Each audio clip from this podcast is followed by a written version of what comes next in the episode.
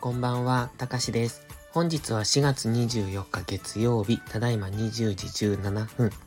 それではドル円の相場分析をしていきましょう。いつも通り本文内にありますギガファイル便の URL をクリックしていただいて中にある画像を見ながらお聞きください。最初にお知らせです。ポストプライムではプライム投稿という有料投稿もしております。環境認識が苦手な方、チキン利食いをしてしまう方、コツコツドカンで負けてしまうという方に分かりやすい相場分析とテクニック解説をしています。毎日投稿してますのでご興味のある方はまずは2週間の無料期間からお試しください。それではドル円の4時間足から見ていきましょう。本日は円安の影響でドル円も上昇傾向にあります。ドルストレートも上昇傾向にありましたが、ドル円今のところ円安では直近の高値を超えていくのがどうなのかな、難しいのかなという気もします。ここにドル高が加わればもう一段の上昇になるんですが、現在のところ、えっ、と、円の弱さによってドル円は上昇中ですので、えー、少し上値は重いのかなというそんな気もします。現在ドル円4時間足、ストキャスティクスは高値圏にありますので、現在地から買っていくのは優位性がありませんね。一旦調整の下落をしてくれて、せめて4時間足、1時間足、少なくとも1時間足のストキャスティクスが加熱感を解消してくるのを待ちたいですね。現在4時間も1時間もストキャスティクスは高値圏にありますので、今上昇中ですが、この流れに乗っていくのは優位性がありませんので、一旦の押しを待ちたいところ、少なくとも5分足とかで押しを作ってくれるのを待つのがいいのかもしれないですけれども、今はもうちょっと大きく下落する可能性もあるので、1時間足のストキャスティクスの加熱感がある程度解消するぐらいまで待つのがいいのかなと個人的には考えます。ただ、結構強めに上昇していますので、このまんま、えー、直近高値135円ぐらいまで上げていく可能性もありますね。現在の上昇ターゲットが135.112というオレンジのラインのところ、ここが直近の高値でありますし、そして左側の大きめの下落の戻り高値、過去の下落の戻り高値でありますので、まずはそこを目指している。そしてそこを超えてくると、次は135、え、136円手前ぐらいまで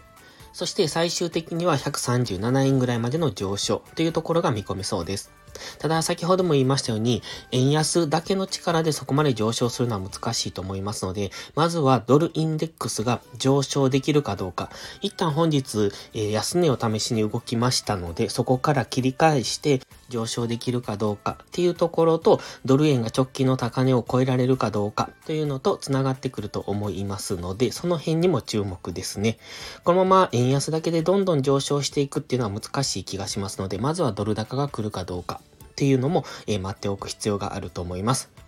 では、一時間足です。本日のお昼ぐらいにつけた高値、そして金曜日の高値ですね。そのあたりにラインを引いてます。134.492という黄色のラインですが、今そこを超えてきました。で、先ほど言ってました135.1付近を目指して上昇中。ここは過去の高値でもありますし、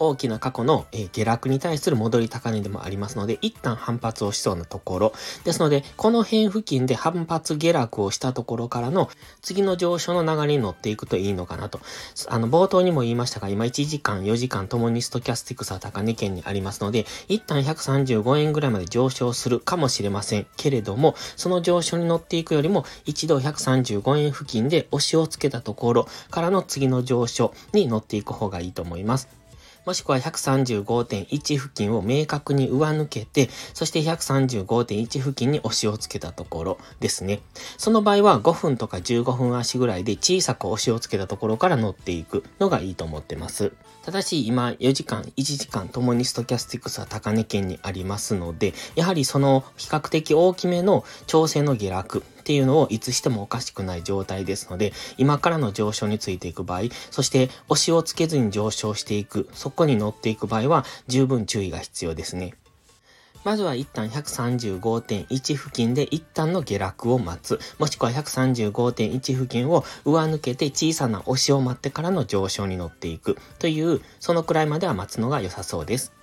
それでは本日は以上です。最後までご視聴ありがとうございました。